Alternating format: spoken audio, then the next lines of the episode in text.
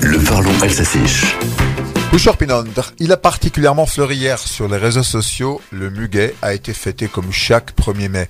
L'Alsacien parle de Mayaklek là pour désigner la fleur annonciatrice des beaux jours. Mayaklek là pour les clochettes de mai.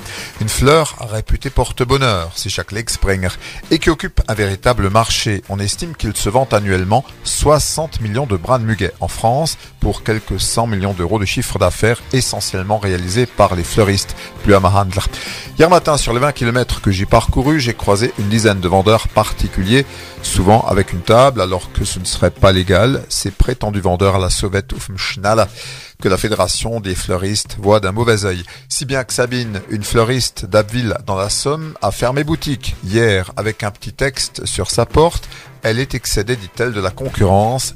Concurrence. L'an dernier, cette professionnelle avait dû jeter un tiers de sa marchandise et travailler à perte. Alors j'ai cherché mon muguet aussi chez une fleuriste, Anati personne, c'est, j'ai toujours eu un faible pour les fleuristes. En tout cas, sauvage ou du pays nantais, ce muguet fait toujours plaisir.